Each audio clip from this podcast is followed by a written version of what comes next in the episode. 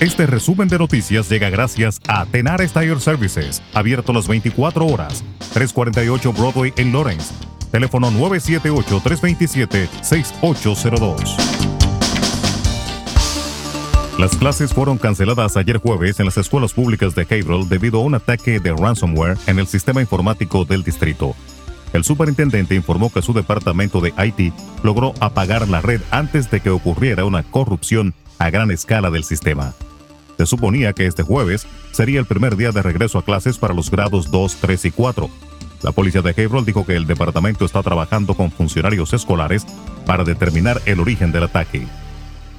Dos hombres de Massachusetts enfrentan múltiples cargos en relación con una ola de delitos regionales que abarcó 10 comunidades en Massachusetts y New Hampshire, según las autoridades.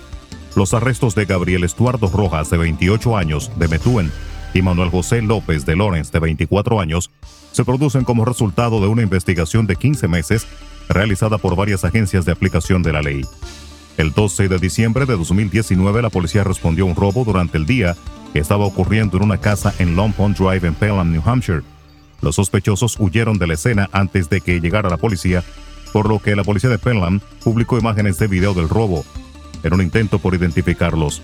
Según la policía de Pelham, las imágenes de video llevaron a los detectives a una serie de pistas que descubrieron una operación criminal en toda la región, ya que otras comunidades cercanas en Massachusetts y New Hampshire estaban experimentando robos similares. Las imágenes también llevaron a que Rojas y López fueran identificados como los sospechosos.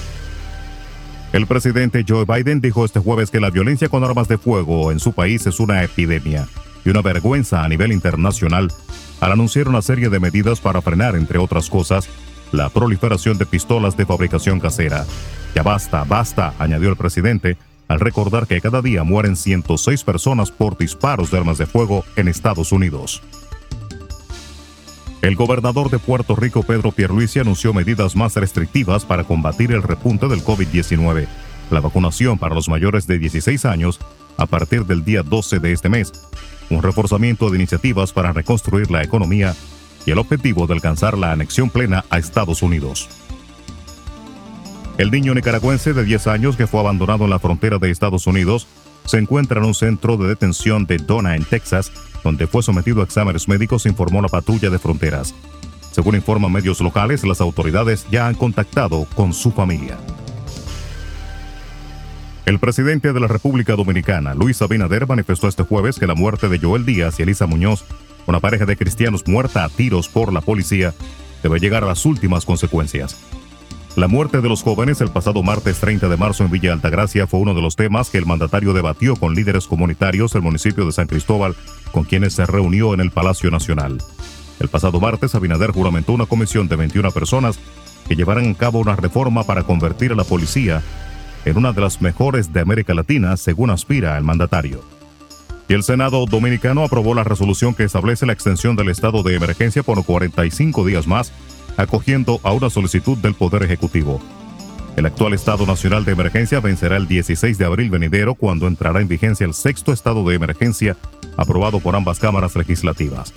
Con relación al tema, el presidente del Consejo Dominicano de Unidad Evangélica CODUE, Pastor Feliciano Lacén, considera que más que un estado de emergencia, el país necesita programas sociales para que la clase más empobrecida pueda sostenerse de pie.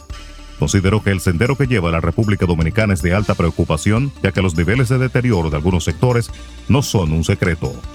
Resumen de noticias. La verdad en acción. Jorge Auden.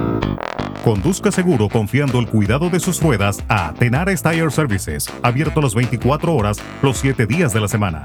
348 Broadway en Lawrence. Al comprar gomas nuevas, recibe reparación de por vida, además de otros servicios también de por vida. Tenares Tire Services también ofrece alineación y balanceo y autodetailing. Las mejores gomas nuevas y usadas en Tenares Tire Services, con el trato afable de Brian de Peña y su equipo. Tenares Tire Services, 348 Broadway en Lawrence. Teléfono 978-327-6802.